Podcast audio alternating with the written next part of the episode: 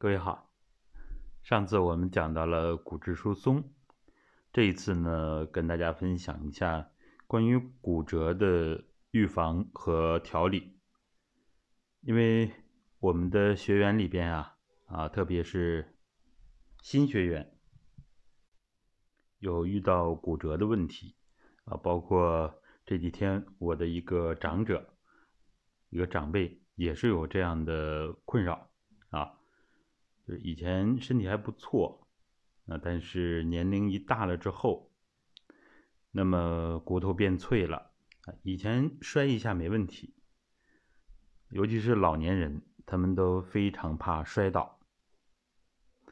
那么骨折呢，我们都知道是骨质疏松，啊，是骨密度降低，骨头的柔韧度不够了，啊，变脆了。那么脆呢，就容易折断，很简单的道理。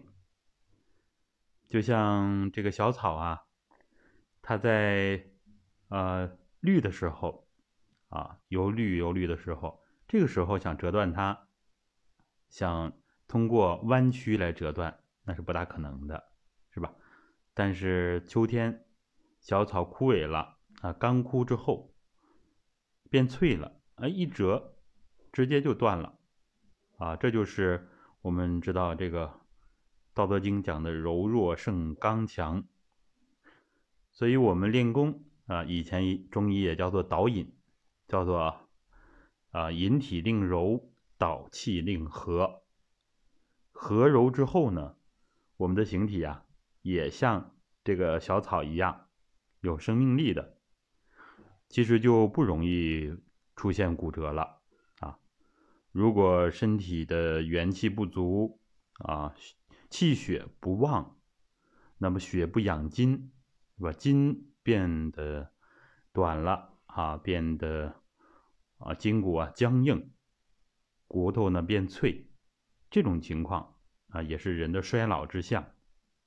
其实呢，摔倒啊，或者是有的时候一个寸劲儿啊，就容易导致骨折。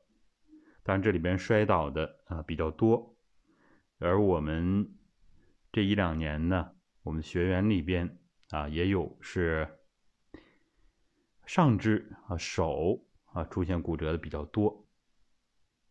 那么这个问题呢，大家要客观的看啊，因为我们的这些新学员啊练功时间还短，所以身体元气的补充还要假以时日。我们自己可以评测一下自己，是吧？自己的柔韧度，比如说，我们现在捏一捏自己的双手，啊，伸一伸，我们看看手指，它的柔韧度能有多少？我们再去握一握年轻人的手，尤其是小孩子，啊，那个小手非常的柔软，所以孩子他想要骨折就很难，是吧？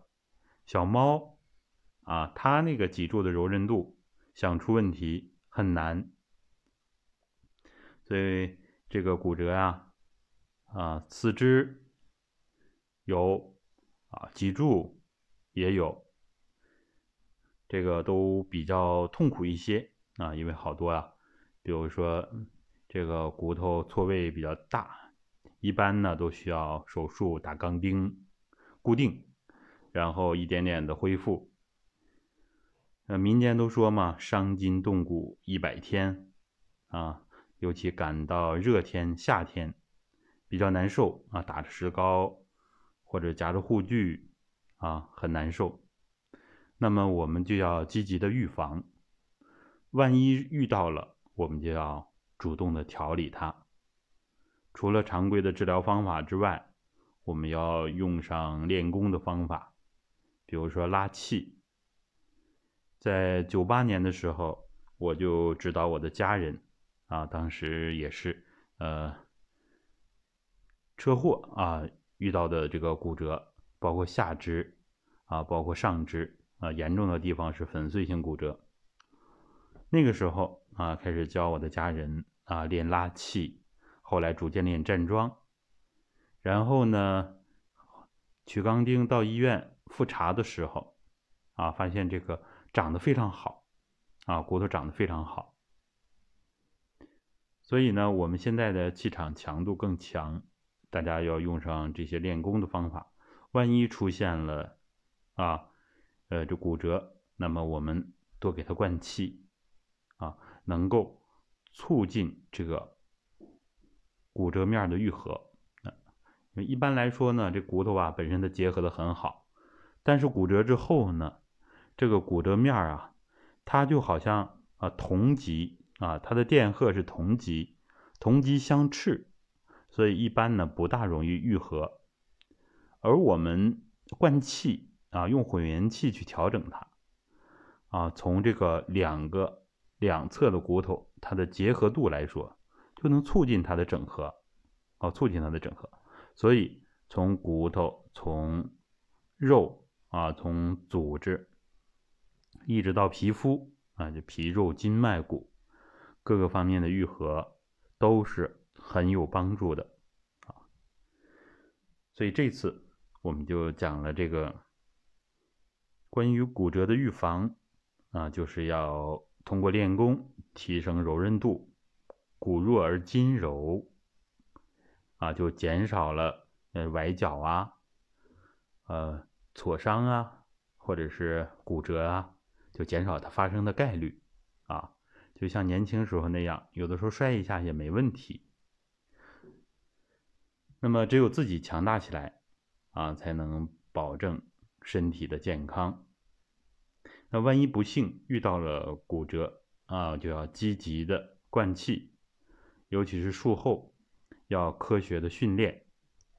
我们的一位学员呢，他是 应该是生活比较滋润，也比较娇气一点。呃上肢骨折之后呢，他就没有及时的活动，没有及时的训练，出现了肌肉的萎缩。后来呢，康复训练，包括我们指导他练功，花了不少的精力，吃了不少的苦头。所以，我们一定要科学的康复。啊，科学的运动才行啊！万一遇到了这个问题啊，呃，至少要把手动一动，是吧？可以主动的问一问医生哪些动作可以做，然后我们闭上眼睛做这个动作，体会动作的细节，这就是练功。也可以拉气灌气，到一定程度呢，比如说上肢可以练抻气，啊，也可以练一练直腿坐。呃，我们这些动作呢。大家不放心呢，都可以咨询一下医生啊，咨询一下医生，我做这样动作行不行？大家选择强度小的功法，最安全、最稳妥的功法啊，练起来这就可以了。好，希望我们这讲能够帮助大家。